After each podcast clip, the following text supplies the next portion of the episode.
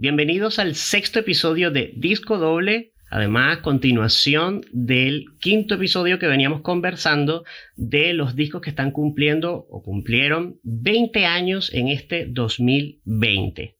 Así es, con esta continuación de este episodio, eh, pues bueno, nos va a servir para completar la playlist que comenzamos justamente con el episodio anterior. Esta playlist que seguramente va a ser la más larga del show. Em, con, bueno, con toda la música y todo lo que hemos ido recordando acá de estos discos que cumplen o cumplieron o van a cumplir 20 años este año. Y bueno, en el capítulo anterior em, dijimos que íbamos a hacer este episodio o este tema en dos partes por temas de tiempo, porque bueno, son 12 meses de un año, donde salieron muchos discos muy importantes. Eh, acá continuamos en este episodio y nos habíamos quedado en el mes de junio. Junio, sí. En el mes de junio.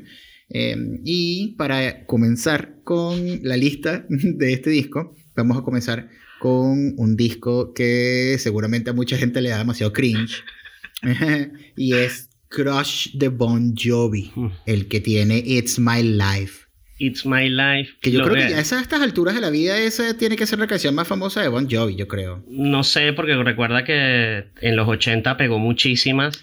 Pero claro, pero, esta creo que es la más popular, yo creo. Sí, a lo mejor. La verdad no lo sé, pero no soporto esa canción. Ya a estas alturas está en mi lista de ya fue, basta esa canción de mierda. Perdón, pero basta.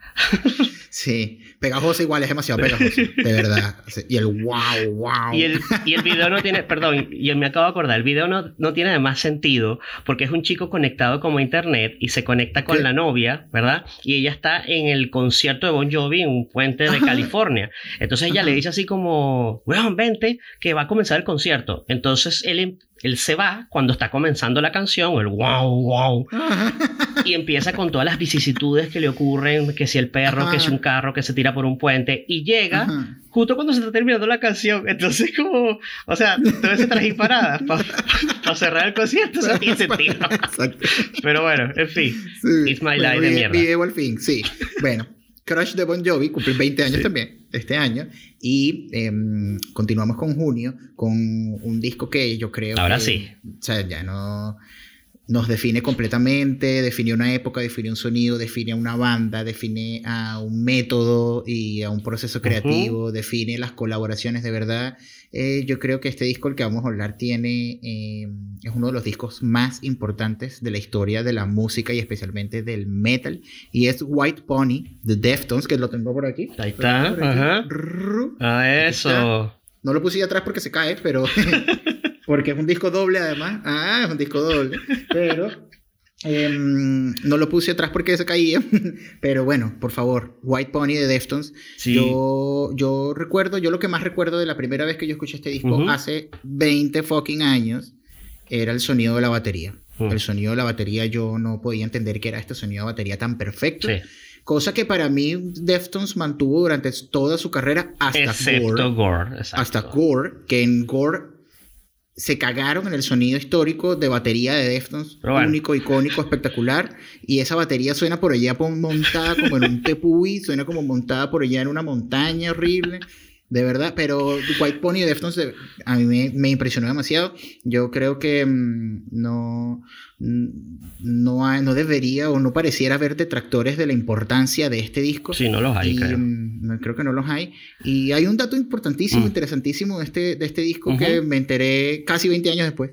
Y es que Back to School el tema icónico de este disco no es de este disco. No, de, la, de esa versión que salió grisácea. Sí, no, exacto. No la está. De hecho, aquí está. De hecho, este tiene, este comienza con Fate Digital Battle, Lead, etc. 11 canciones en total, pero esta versión no tiene em, eh, Back to School. Eh, eso es un cuento que, del cual podremos hablar después en, en, un episodio en el que le, le vamos a dedicar al no metal con más tiempo. Pero básicamente fue presión de la disquera esta canción. Sí, y bueno, y se convirtió en como la, prácticamente en una de las tres más famosas de Deftones. Yo tuve ese CD, ese que sí incluía la canción y además incluía, nunca voy a olvidar, un jueguito como de Pac-Man, pero era obviamente el, caballito con, comiéndose a los integrantes, creo que era. Sí, era la época de los Enhanced CD, creo que se llamaban. Sí. Y antes de que pasemos al otro disco, otro dato, Fer, que es que ese disco salió el 20 de junio, cumpleaños de nuestro querido, nuestro Chino Moreno, institución, salió en su cumpleaños, así que qué gran ah. regalo nos dio. Ver total, sí. bueno, seguimos con la lista de discos que salieron en el año 2000, en el mes de junio. Sí. Tenemos United the Phoenix, que es su primer disco. Eh, buenísimo, de verdad. Yo, yo, he explorado muy poco Phoenix, pero, pero muy bueno. Pues Phoenix tiene un, sonido bien particular y, tiene una forma de componer también bien interesante. Phoenix es muy bueno. Pilares, pilares del, indie, del indie rock también. Totalmente. sí. Sí. Eh, también tenemos para ese mes, tenemos Rated R de Queens of the Stone Age. okay. Yo llegué tarde, yo llegué muy tarde a Queens of the Stone Age. Yo llegué a Queens con Like Clockwork, imagínate. Yo llegué... A mí antes de eso era como, ah, ya cool, ok, está bien, sí, entiendo la banda, la conozco, suena bien, tengo muchos amigos que les gusta, pero yo nunca la, le presté demasiada atención hasta que Like Clockwork, que igual fue como un cambio... Eh, Del sonido de ellos. sí, pero brutal y de ahí escuché para atrás y me encantan todos los discos, pues, te voy a decir. Pero sí, 20 años Rated R de Queens of the Stone Age. También tenemos por acá para el mes de junio, tenemos el Gift de Taproot que es una banda que yo, considero que es una de las bandas más subvaloradas del nu metal. Y como de ese nu metal más emocional también, eh, de ese nu metal más emo, el lado más emo del nu metal. Exactamente, em, no fueron tan bien valorados en su época. Yo creo que de ese disco tiene un single llamado Smile no me acuerdo si fue el primero o segundo que ellos lanzaron en toda su carrera. Y ese está en mi top personal de mejores canciones del new metal para mí. Ese, ese, ese disco y esa banda me encanta, me encanta. Es brutal, sí. Y mm, también en junio de ese año comenzó lo que sería un eh, lo que sería el monolito del sonido del drone y del sonido de como tirar un Alka-Seltzer en un vaso de chicha. Ese sonido como súper denso del metal, eh, que es esta banda Son, eh, que mucha gente la pronuncia como Sun O. Eh, Suno. Suno. Sí, yo lo leí antes así, Sun O. Sí, Suno. Muchos creo que cometimos ese, e, ese pequeño error como inocente. Em, pero sí, este es el disco que se llama Void, o Zero Zero Void. Es su primer disco. Eh, y bueno, esto es como música muy rara, pero tiene, tiene sus fans, tiene su sentido porque es experimentación con el sonido oscuro, o como dirían en South Park con la nota marrón, esto es nota marrón todo el rato, sí. esto es denso, denso, denso y cochino y oscuro, y, y bueno, y eso como un monolito de, de guitarra eléctrica. Y eso es lo que tenemos seleccionado para el mes de junio. Ahora voy a comenzar con el mes de julio. ¿Qué tienes ahí en julio? Disco, un disco también que en mi adolescencia fue muy importante y es un disco que lo extraño mucho porque falta en Spotify. Hashtag falta en Spotify. No está en Spotify este disco. Em, y es The Greatest of Blue Skies, The Finger Eleven que también son como dentro del lado también más emocional del nu metal. Eh, tenían cosas de post-hardcore, tenían como cierta experimentación rara, también con algunas cosas electrónicas, pero The Grace of Blue Skies es un disco bellísimo. Em, es un disco muy importante también para la escena de la época y para el movimiento del metal en la época. Em, por favor, que alguien haga la caridad de subirlo a Spotify o, bueno, yo, yo lo tengo en digital, yo lo tengo ripiado en digital y a, a veces lo escucho, pero el tema de la practicidad de poder escucharlo mejor en el streaming, pues bueno. Por favor, Es un disco que extraño, sí, es un, es un disco que extraño escuchar. Eh, también tenemos por ahí, para este año, o sea, para ese año tenemos Clayman de In Flames, uno de sus discos más importantes también, uno de sus discos más celebrados. Eh, una banda que a mí nunca tampoco me ha gustado tanto, lo dije en la parte, en la primera parte del, del, tema, en el episodio anterior, y había algo que me, me cargaba demasiado esta banda y era el tema del baterista. El baterista. Era como un baterista, no, no es que era malo, no era malo, pero era un baterista como que para la música que estaba tocando me parecía que la, la decisión que tomaron de que las baterías fuesen tan simples eh, le restaba mucho a lo que podía hacer. No aprovechaba lo que tenían. Claro, pero bueno, son decisiones estilísticas que de de, las bandas. Y mm, creo, en este caso, por ejemplo. Pero bueno, Clayman. Clayman de Inflames cumple 20 años este año y es uno de los discos más celebrados de esta banda. Brutal, excelente. Eh, seguimos también con más metal y con una banda que para nosotros dos es muy importante, Killswitch Engage. ¿okay? El del disco autotitulado porque, bueno, este es su primer disco. Es el primer disco, ese, ellos estaban experimentando, o sea, de hecho, no estaban todavía con una casa discográfica fija, tengo entendido. Mm. Y en ese entonces, Adam D, que es su guitarrista, productor, ingeniero de sonido, sí, el mm. gigante, eh, él era baterista en este disco. Qué, loco Sí. No, sé, no tenía idea que él es baterista originalmente. Exacto. Y después, luego vuelven a regrabar buena parte de ese disco eh, saca algunas canciones, incluyen otras, y Adam D ya pasa a ser guitarrista. Pero ¿por qué está ah. acá? Porque lo mismo que en el episodio anterior que les comentamos de Shadowfall, con mm. Killswitch pasa también esto, que son ya son 20 años de una banda que si bien la conocemos más hace 15, eh, empieza esos cimientos de una música que va a tomar mucha importancia a mediados de los 2000 y se va a mantener por un tiempo prudencial. Nice, sí, total. Ok, bueno, seguimos con Parachutes de Coldplay, que es su primer disco y es el disco de la legendaria Yellow. Eh, Coldplay, que en esto tenemos que estar de acuerdo. Eh, que Coldplay ya hoy de verdad no sirve para nada.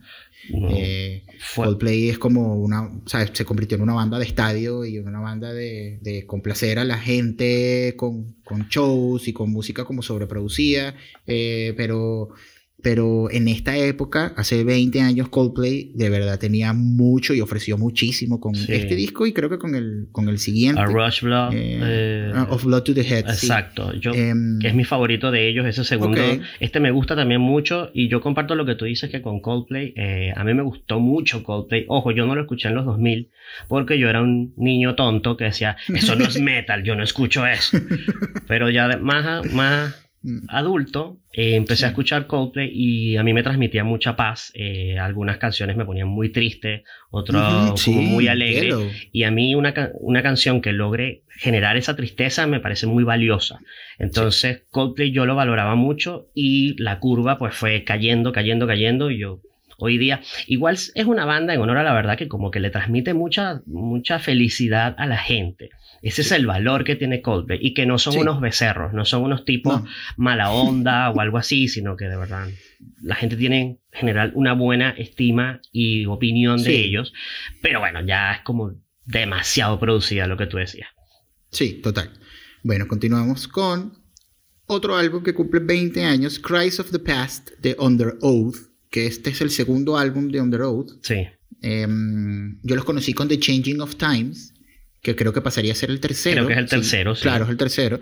Un disco que me encanta, así, durísimo, completo, de principio a fin. Las primeras tres canciones, o sea, si yo voy a escuchar una canción de ese disco, no puedo escuchar una sola. Tengo que escuchar eh, las tres seguidas, las tres primeras seguidas. Ok. Me encanta. Pero bueno, Cries of the Past, yo no, este disco no, no, le presté mucha atención. Lo escuché en su momento por temas de, de conocer. Sí, es que era la época además con el, con el otro vocalista, antes de que llegara este Spencer, claro, mal no recuerdo. creo que sí. Y, pero bueno, igual no deja de llamar la atención que también otra banda que uno cree que tiene menos tiempo ya lleva 20 años tocando. Así es. Y así llegamos a agosto, ¿verdad? Que mm, un disco que sé que te parece una banda que te parece demasiado importante. Este, y fíjate también, 20 años, Kevin, Kevin, Jupiter. Sí. Este, em, este fue el disco eh, de Kevin en donde, donde se fueron como un poco más hacia, o, renunciaron un poco, se alejaron un poco del sonido más pesado y más hardcore que tenían para ese momento.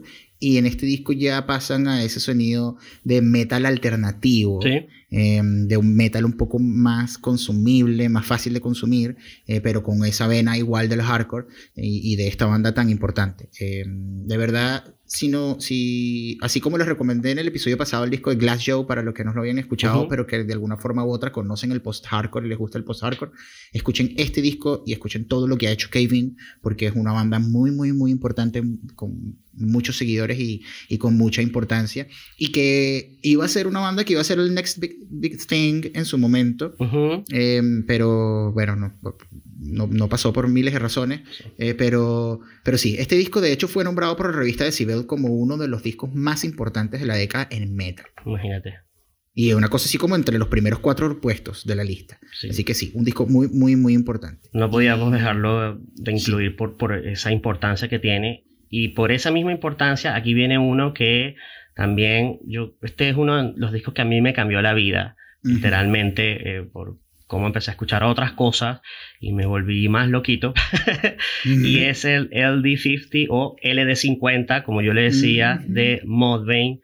De hecho, o, de, o de Mudvayne, como también le decías, no, mentira. no, no, no, no llegué ahí. Lo llegué a escuchar, lo llegué a escuchar yendo a comprar este disco. Es, aquí, está, aquí está, Claro que sí, hay que conservarlo forever. Sí. Eh, yo llegué a escuchar... Eh, nombrar a Mudvayne en la Universidad Central de Venezuela, donde se compraba piratería, se compraban discos piratas.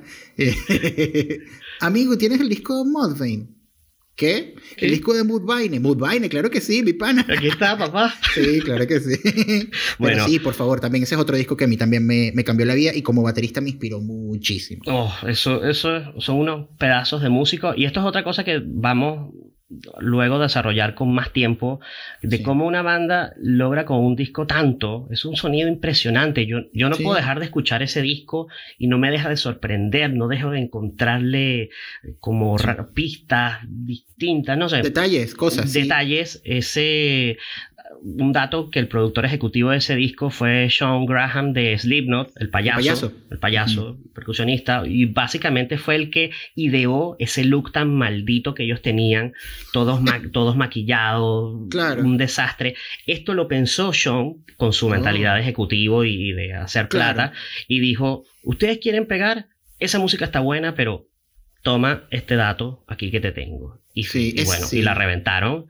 Se, pusieron como más mainstream, más populares con, los, con un par de discos más, pero este para mí es un, un must de la vida. Sí, Death Blooms. Yo puedo, yo, Death Blooms es una canción que yo escucho, yo, que yo me detengo a escuchar. Como si estoy escuchando una playlist y está la canción allí, eh, me detengo a escucharla porque, no sé, la batería de esa canción y la, y la, el feeling de, de, esa canción, de verdad. Y eso era algo que también me compartió mucho Modvane, me transmitió mucho en su momento. Y en ese disco era como el feeling. La, se notaba en la forma en la que estaban tocando y la forma de cantar y la energía que daba esta banda, de verdad era de angustia y de, de desesperación y de rabia. Y uno todo niño y, no, como, este, adolescente. Y suena demasiado pesado para lo que en ese momento había. En ese momento. Eh, mira, cambiando... Ese disco, fue traumático, perdón. Ese disco fue traumático para ellos grabarlo. Entiendo que se tuvieron que viajar a Canadá a grabarlo y grababan así que sí, días enteros sin descansar y fue como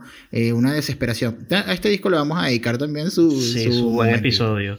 Pero sigamos con el mes de agosto. Porque además cambiamos radicalmente Aquí tenemos, pero también muy importante para lo que fue el pop de esa época, porque fue el disco de Robbie Williams, el Sing When You, eh, perdón, me enredé aquí, Sing When You're Winning, que es el que tiene Rock DJ. Ah, ok, eh, ese video legendario. Sí, que lo pegó, pegó muchísimo, en verdad estaba súper en, toda la, en todas las radios, en TV a cada rato pasaban el video, a veces el censurado y a veces el que se, él se quitaba la piel. Eh, habían, había dos videos para, para ese tema. Eh, también tenemos una banda que medio pegó algunos temas. No sé si se acuerdan. Witus. Pero, ¿cuál? Witus. Era que Se, pronunciaba así, Witus. Yo me costaba muchísimo en su momento, Weatus. Podía haberle dicho fácilmente. Pero sí, Witus. Y que ellos sacaron este gran tema clásico, Teenage Dirtbag que, era One Hit Wonder, Gran One, Hit Wonder. protagonizado el video por Jason Biggs de... De American Pie. Exactamente. Y tiene un cover que también fue muy famoso de A Little Respect. Ese, The Erasure. Exacto, The Erasure, ese gran clásico de ellos. Sacaron esos dos singles, sacaron un tercero, a nadie le importó ese tercer single. y bueno, ellos siguen tocando, pero sí. ni idea de, de dónde están. Witus es como, sí, sí, Witus de verdad sí, o sea, lo siguen tocando bastante además. Sí, sí. Pero, y que yo creo que la gente va al show a escuchar Teenage Dirtbag y seguramente la tocan dos veces, sí. Como esta banda Magic, la de Ruth, que supe que en sus shows tocan como tres veces la canción. Y es como, pobrecitos, pues son de esas bandas que también le dedicaremos un episodio del tema de los One Hit Wonders, porque porque es un tema interesante y bueno, Witus yo creo que lleva uno de los que lleva la delantera ahí. Sí, y yo quería, eh, para cerrar este mes, eh, un disco que yo creía que solo era de Venezuela y resulta hablé hace poco con un amigo chileno y los conocía y es el Miss Mujerzuela de caramelos de cianuro. Oh, wow. Que en algunos países, probablemente más Chile, Argentina, pueden conocerlo por el Verónica. Ah, su sencillo. sí, esa canción como llegó en TV en muchas partes de Latinoamérica supieron de ellos. Entonces, cuando a mí este amigo me comenta, mire, ¿qué tal Verónica y tal de caramelos? Y fue como, ¿what? ¿Tú conoces eso? y empecé a preguntar y sí, Caramelos de Cianuro y Mis Mujerzuela llegaron a Latinoamérica. Entonces, ese Pero es un disco bien importante. Un disco, en Venezuela es un disco muy importante eh, para la historia del rock venezolano. Caramelos de Cianuro eh, tendrá sus detractores, tendrá la gente que le gusta, que no le gusta, tendrá la gente que se da cuenta de esas rimas forzadísimas de Asier Las rimas de Asier este, con tu brasier. Sí, pero, pero, pero mm, también, o sea, eso es muy importante y, y forma parte de nuestra historia musical y además el tema era delicado para su época, el tema de la, portada. Y la portada, la portada con la chica golpeada, la Miss. Em, así que sí, por más que la gente diga que Caramelos de Cianuro es cualquier cosa, también está la gente que son muy fanáticos. Sí. Yo les doy la importancia que merecen porque este disco en Venezuela tiene su importancia. Para el rock latinoamericano creo que también tiene su importancia. Es así. Y, mm, y, bueno, sí, así es. En su momento fue, fue importante, lo sigue siendo, todavía sigue siendo un disco que, que ellos tocan mucho. Y de hecho vinieron a Lollapalooza el año pasado, tocaron a Lollapalooza Chile el año pasado. Sí. Sí. Y no, no sé si ya habían venido antes, pero, pero sí, tiene sus fanáticos y súper bien. 20 años este disco, Mis Mujerzuela de Caramelos de Cianuro. Seguimos con el sexto episodio de Disco Doble, esta segunda parte de este tema de los discos que cumplen 20 años en el 2020, o que ya cumplieron o que van a cumplir. Eh, antes de continuar, que bueno, quedamos en el mes de agosto, ahora venimos con el mes de septiembre, pero antes de continuar, quiero recordarles que nos pueden seguir en todas nuestras redes sociales, arroba disco doble, Instagram, Twitter, y que nos sigan en YouTube, en el canal y activen la campanita para las notificaciones. Y muy importante que nos sigan en Spotify por las playlists que surgen de cada episodio. Y esta playlist de este episodio va a ser muy especial y bien ecléctica, rara. Así que bueno, continuamos con estos discos que cumplen 20 años este año y vamos con el mes de septiembre. ¿Qué tenemos para septiembre? Sí, nos habíamos quedado ahí. Tenemos por acá un disco de AFI, o como muchos le decíamos, AFI. sí, yo le digo AFI. Eh, The Art of Drowning. Sí. Mm, yo, en verdad, yo los conocí cuando ellos llegaron al boom pop. Claro. Yo los conocí ahí. Yo antes no sabía de ellos, para ser honesto. Eh, pero bueno, igual para los fanáticos es súper importante. De hecho, tengo amigos que son muy fanáticos de, de, AFI y destacan esta época anterior de ellos como súper maravillosa. Es uno de los discos más influyentes del, punk eh, como para el año 2000 y para esa época alrededor del año, del año 2000. Es un disco muy importante, de los más celebrados también de, de AFI. Y mm, bueno, creo que este fue el disco que tenía el single Days of the Phoenix, creo. no, em, me acuerdo. Que sonó en la radio muchísimo. Y creo, creo que ese era el, el, nombre del single. Pero sí, es un disco, un disco importantísimo en la historia del punk y en la historia de AFI. Y otro disco que tenemos por acá es de At the Driving, eh, Relationship of Command. Sí. Y 20 años, no puedo creer que ya tiene 20 años ese disco. Porque no puedo creer que tenga 20 años la misma canción sonando cada vez que alguien se acuerda de At the Driving, porque este es el disco de One Armed Caesar. Sí. Claro, que sufre, lamentándolo mucho de The Driving eh, para los que no son fanáticos, sino como más para la escena más extendida, em, sufre del mal de la canción, de la única canción famosa. Eh, que es mm. esta, One Armed Caesar. Eh, pero, pero esto es un pedazo de disco, por favor. O sea, esto es un disco que de verdad vale la pena explorar. Y yo creo que todos los proyectos de esta gente son proyectos que vale la pena explorar. Sí, es pedazo de banda en vivo también. Sí. Se vuelven, se vuelven loquitos. sí. sí, los vimos acá. Vimos a Cedric tirarse, pararse en la batería y tirarse encima de unos amplificadores. Y es como el dolor.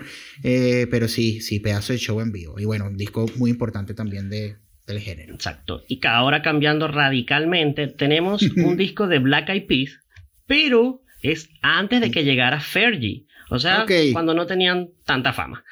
es el disco Bridging, the, Gap. Creo que se llama. Sí, ese disco, ese disco, yo recuerdo, yo me acuerdo que em, ese disco sonaba, yo tenía un vecino que escuchaba demasiado esta banda. demasiado. Y en esa época, y yo como, ¿qué es esto? ¿Qué es esto? Porque esta persona escucha esto todo el único que escucha. De verdad era lo único que escuchaba. Y después eh, cuando llega Fergie a la banda es que entiendo que fue que supe que cuál era la banda, porque, bueno, por temas de investigación y tal. Pero, pero sí, en verdad no recuerdo muy bien este disco de Black Eyed Peas. Creo que no, A mí me llamó la atención por eso, porque es como antes de Fergie, 20 años. Es muchísimo, es muchísimo. Después tenemos otro discazo que es para el pop, para la música latina, para toda esa época, que es Mi Reflejo de Cristina Aguilera. que es el que tiene Ven conmigo, Ven conmigo, baby.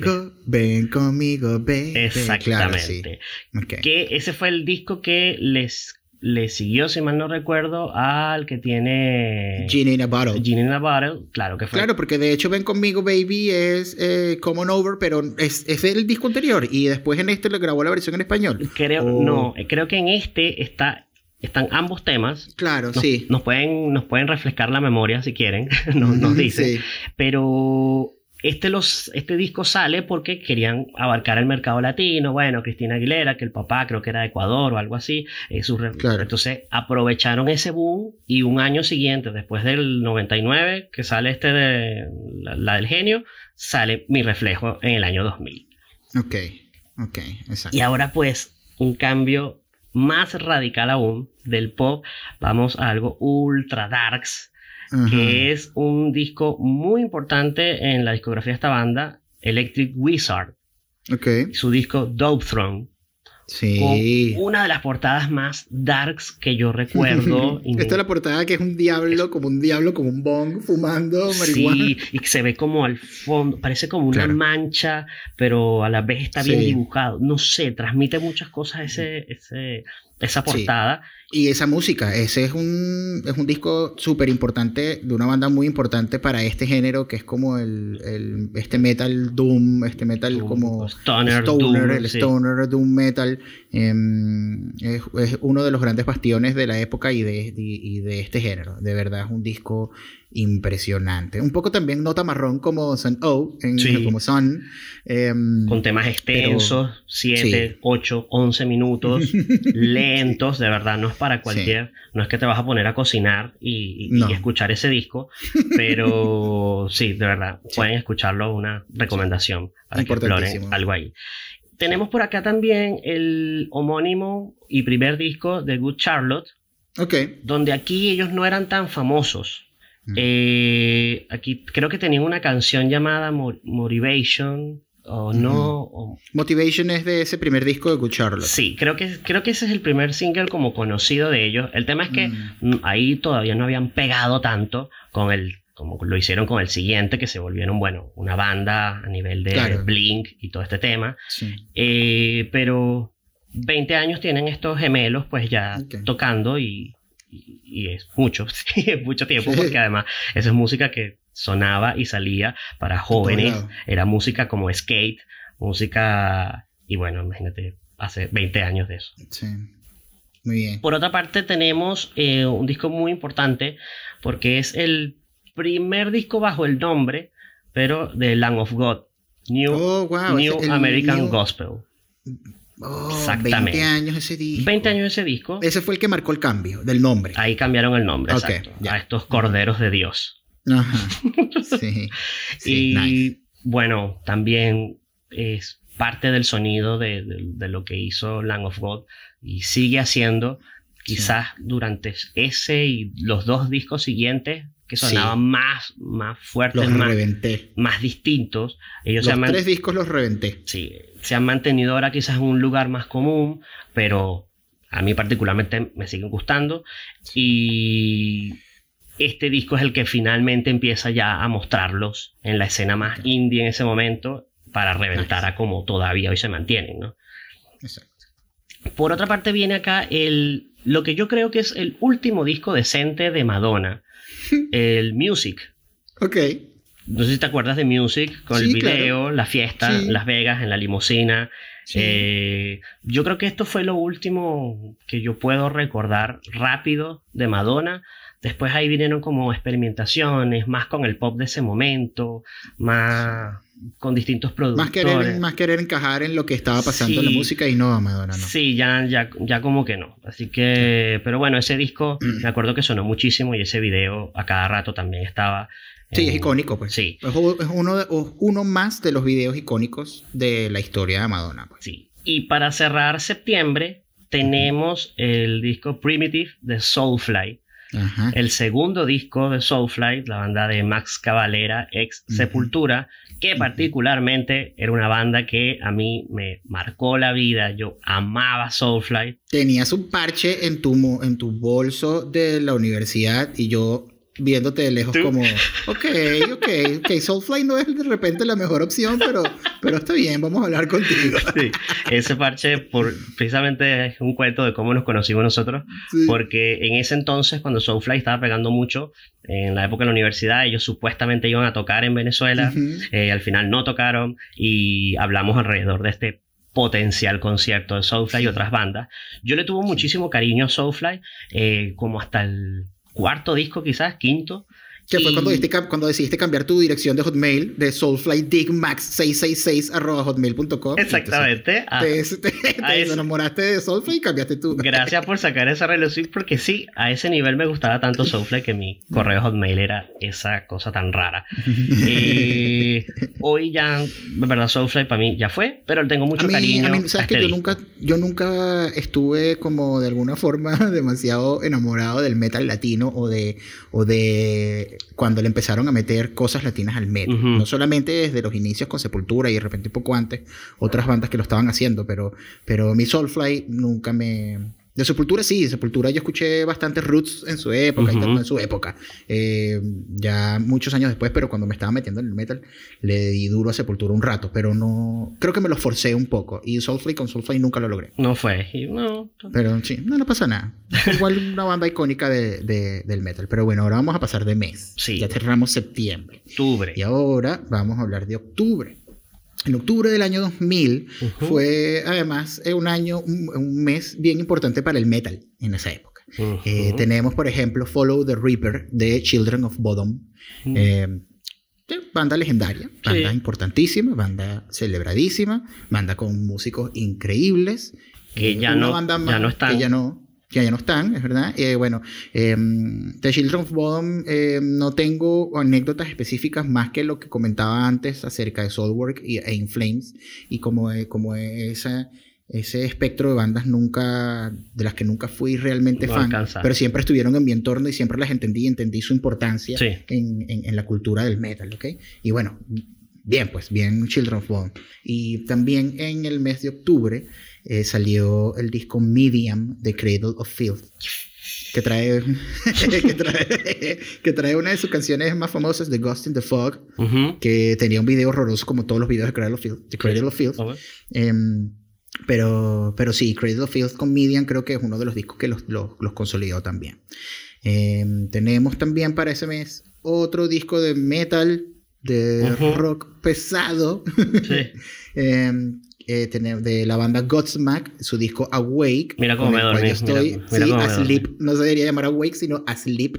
Porque, porque sí, nada. Godsmack a mí mm, también es otra banda que, que nunca nunca me parece que no trae nada. O sea, nunca, nunca, nunca. Tiene sus seguidores, tiene su sonido particular, tiene su voz particular, su estética, etcétera, pero no, nunca conecté con Godsmack. Eh, y, mm, y, bueno, por eso ya no vamos a hablar más de Godsmack y vamos a hablar de. Vamos a hablar de em, Apocalíptica. Tenemos el disco Cult de Apocalíptica. Pedazo de disco. Me contaste que, sí, me contaste que lo tenías, de hecho. Sí, yo tenía una edición especial que encontré, no sé, ah. milagrosamente, que era doble. Entonces traía, recuerdan esta banda como de metal sinfónico, de puros chelos. Eh, y ahí eh, tenían un single llamado Path, que hicieron dos versiones. La versión por supuesto, solamente con sus chelos, y otra versión increíble, acompañada de la vocalista de One Apes, esta banda de mm. alemana, como también de metal alternativo, que pegó, bastante también por esa época. Mm, Entonces, un disco muy bueno, eh, esa versión doble, de verdad, creo que está en mi casa, espero que siga estando. y creo que fue el único que escuché de ellos, además. Como que era la época de explorar, me gustó, pero Hasta ahí, pues, ya. Hasta ahí, fin. Ya fue. Exacto. Otro disco de ese año muy importante es Warning de Green Day. Sí. ¿Ok? Que mm, es, lo, es el último disco de ellos antes de entregarse, de abrirle los brazos, los brazos completamente al mainstream Sí. con American Idiot. Pero bueno, Warning de Green Day em, también, bueno, es un disco muy bueno, es un disco que tiene tremendos temas también y temas muy importantes de la carrera de Green Day. Así que bueno, tenemos por ahí, justo antes de que saliera American Idiot. Y eh, tenemos por acá también para el año, para el mes de octubre del año 2000, eh, hay dos, hay dos importantísimos. Importantísimo. Importantísimos para nosotros, importantísimos para la cultura, del, del- para la cultura pop alrededor del, del rock y del metal. Sí. Eh, son dos. Tenemos, por un lado, Chocolate Starfish and the Hot Dog Flavored Water de Limp Bizkit. Ujú. Era el nombre más largo para un disco hasta, hasta ese momento de mi vida. Ese era el nombre de disco más largo que yo había leído en la vida, sí. Y eh, también tenemos Hybrid Theory de Linkin Park. En el caso de, de Limp Bizkit, Sí. eh, bueno, o sea, es, es- es la continuación de la carrera, es el, es el- sí, es la continuación de la carrera de Limp Bizkit cuando ya vienen de ese, de ese hype durísimo y esa popularidad por Nuki y por eh, todo lo que pasó Sí. con, con Limp Bizkit y con MTV y todo el cuento.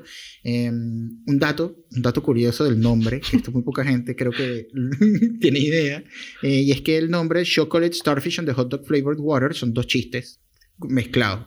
Lo primero, Chocolate Starfish es una forma de decirle al ano. Ajá.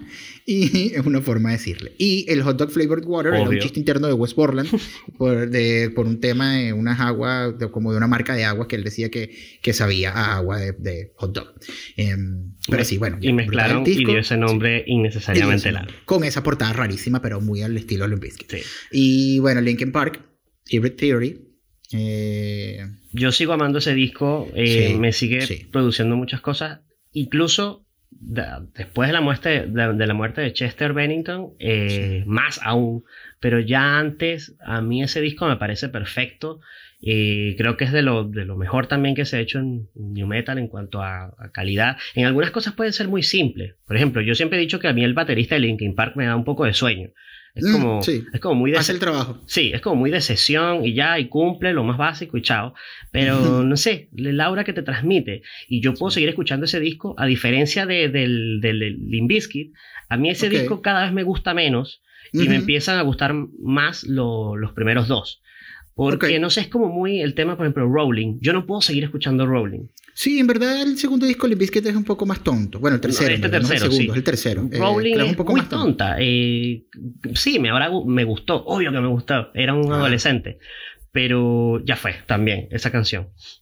Sí, total. Y bueno, eh, como para comentar con, con el tema de Linkin Park, eh, sí, también fue un disco que yo no podía creer el sonido y la forma de cantar de esta gente. Y, y sí, de verdad, un disco que nos definió. Sí. Seguimos con el mes de octubre del año 2000, porque salió el disco Woa Nelly de Nelly Furtado, Imagínate. que es el que trae I'm Like a Bird. Ya, un disco muy famoso, creo que es la consol- consolidación o la aparición de Nelly Furtado Aparición, en el creo. pop. Sí, aquí aparece Nelly Furtado en el pop. Eh, tenemos también por acá Vapor Transmission de Orgy, Ujú. que a mí es una banda que me gusta mucho, eh, que no es el gran disco de Orgy, porque por, por lo menos se cree que, que es Candy Ass, El que es el anterior. anterior, el que, tra- el que tiene el cover de Blue Monday de New Order. Ujú. Eh, pero este tiene Fictions, Dreams in Digital, que me parece una canción Temazo. espectacular. Temazo. De verdad, sí, me encanta esa canción, yo la, la escucho mucho. Eh, así que Vapor Transmission de Orgy. Tenemos por acá también Black Market Music de Placebo, discazo, Discazo. con Special K, que es un temazo. De mis favoritas de todo Placebo Sí. en general. Sí, Placebo eh, por siempre. Que por cierto, por ahí ya dijeron que están que tenían rato en estudio metidos Sí, trabajando en un ojalá disco que se dé, Qué ojalá. cool. Ojalá, ojalá. Sí. Tenemos también para ese año un disco importantísimo en la historia de la música, Kid A de Radiohead. Ujú. ¿Ok? Durante la promoción de ese disco, además, fue donde apareció el. El, El dibujito, el, el loguito. Modified Beer. Ajá, exacto. Eh, ahí empe- comenzó a aparecer esta, este- esta especie de dibujo, pues este círculo que formaba una especie de, sí, de oso. Ahí Exacto. comenzó. Y otro dato es que este disco, al igual que ese que comentamos en el episodio anterior de The Cure, no tiene singles oficiales. O sea, no, no quisieron hacer una promoción porque como venían de ese hype Mm, del disco anterior, que era la, los puso como prácticamente la banda más grande del mundo. Ellos dijeron, mm, por favor, vamos a bajarle a esto, vamos a darle dos. Y no quisieron sacar singles oficiales, aunque las radios igual se pusieron a promocionar un par de ellos. Exacto. Bueno, bueno eh, importantísimo, importantísimo. Kid A de Radiohead creo que es uno de los que más escucho de radio, debo decir. Bueno, eh, para cerrar con el mes de octubre, rapidito, vamos a comentar que este año también salió All That You Can't Leave Behind de YouTube, con ah. su tema uh, Elevation. Elevation, eh, Elevation, que, que bueno, que o sea, ya para ese momento, quiero que ya para ese momento eh, YouTube pasó a ser como una burlita, pues que en verdad me parece lamentable. O sea, como YouTube en sus inicios de carrera eh, tenía eh, mucho que, que, ofrecer, pero, pero ya después se convirtieron como en esta versión de YouTube de la que mucha gente los ama, mucha gente se burla de ellos. Sí. Y especialmente creo que este tema fue uno de los que de los que suscitó como esa, esa forma como de hablar de YouTube. Sí, no, yo tenía unos compañeros de colegio que les encantaba ese disco y claro, era toda esta época metalera y es como, y yo siendo un niño bobo es como, eso no es metal. no, de, verdad, no soportaba esa canción. y, hoy día todavía me fastidia, me aburre. Sí, te entiendo. Bueno, vamos ahora a pasar al mes de noviembre.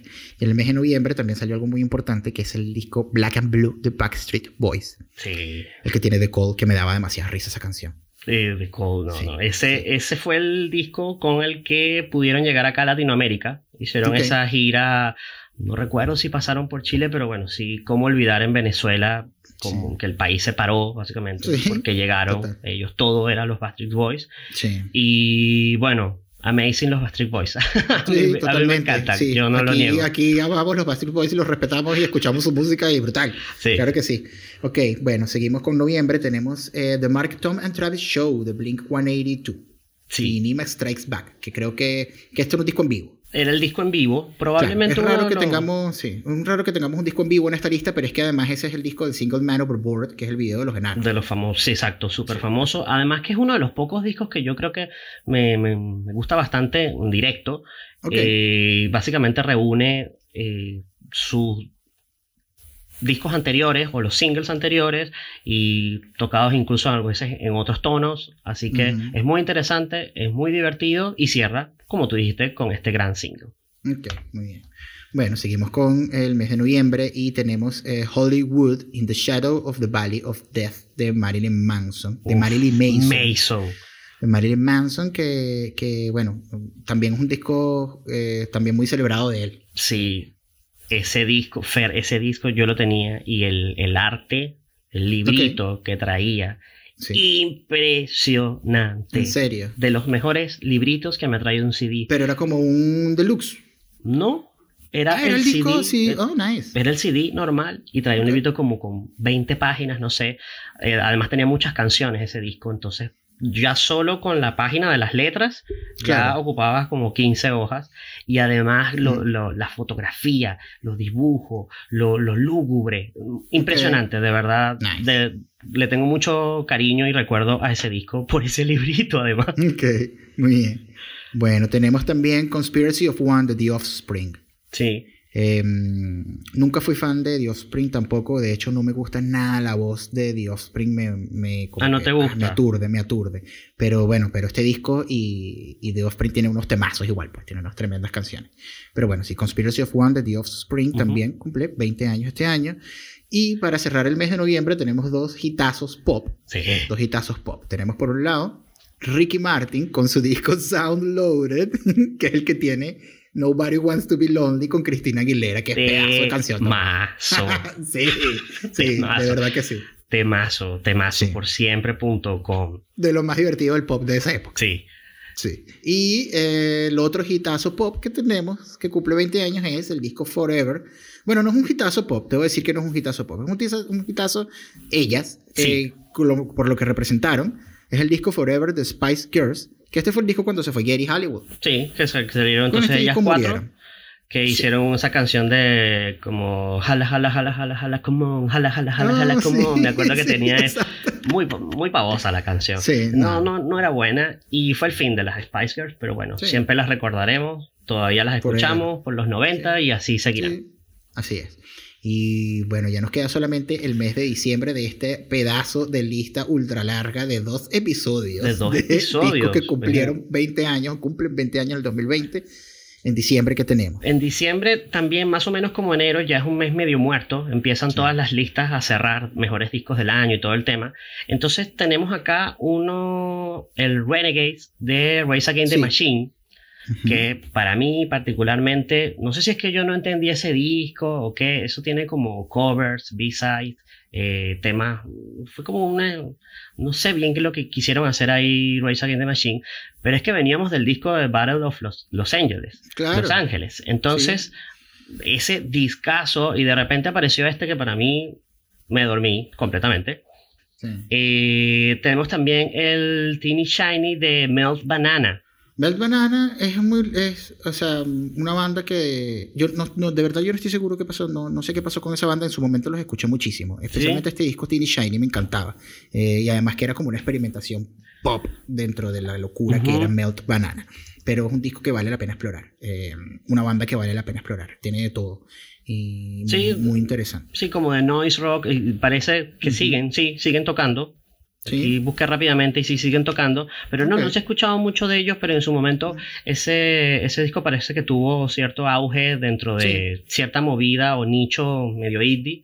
Y estuvo importante. justamente, justamente fue por el año de los cambios, fue el tema del año de los cambios. Y ese, y ese año uh, Melt Banana hizo este cambio como un poquito, cambio estilístico hacia, hacia no hacia el pop pop, pero era un, poquito pop la, la influencia que estaban haciendo. y vamos a cerrar el, todo esto, diciembre, el capítulo, con un disco que no escuchamos, vamos a ser sinceros, no es que lo escuchamos, pero tiene algo particular. Es el disco Mother Earth de Within Temptation. ¿Por qué lo tenemos acá? Porque esa portada Qué risa esa portada, parece un adorno de Navidad. Parece un adorno de Navidad como, como un ángel. yo no sé si lo hicieron a propósito porque salió en diciembre. Quiero creer eso. Ojalá que haya sido por eso y no que de verdad los tipos hayan dicho, oh, portadaza, vamos. Claro. Porque es muy, muy rara, muy cursi. Es la vocalista como en el centro, eso, y es un angelito. Eh, eh, eh, es muy, muy raro todo. bueno, pero Within Temptation, de las bandas también más icónicas del metal gótico y el rock gótico, como. Sí. De, toda la vida. Con estas vocalistas medio soprano y ese tema. Fer, al final tenemos acá una lista muy variada pero fíjate cómo hay recuerdos de todo, desde el pop, desde lo indie, desde el metal, desde el metal que seguimos escuchando, el que no escuchamos. Todo tiene una pestañita acá en estas cuestiones hace 20 años. Por eso queríamos hacer este episodio y tomarnos el tiempo para darle la importancia que tiene, ¿no? Sí, así que no, yo estoy muy contento con esta lista porque eso es, recordar mucho y es reírnos también de, de, estos temas y recordar las cosas que a uno le gustaban que ya no, y las cosas que no le gustaban y que ahora sí. Exacto. Y, y son 20 años en donde todo cambia y, y, en donde hemos adaptado también nuestros gustos y hemos conocido eh, y, y, además hemos aprendido a respetar cosas que en su momento no respetábamos. También. Que en su momento nos salían a culo. Como que en su, momento incluso hablábamos feo de ellas. Así que eh, nada, hay que disfrutar la música. Eh, se pueden tener opiniones y se pueden tener lo que sea, pero hay que disfrutar, disfrutar de la música y darle su importancia dentro de la historia. Y con esto despedimos este sexto episodio. Despedimos. De Disco Doble. Recuerden seguirnos en nuestras redes, arroba Disco Doble, Instagram, Twitter, YouTube, en Spotify, nuestras playlists. Y bueno, atentos al próximo episodio. Nos vemos en una semanita más. Chao. Chao.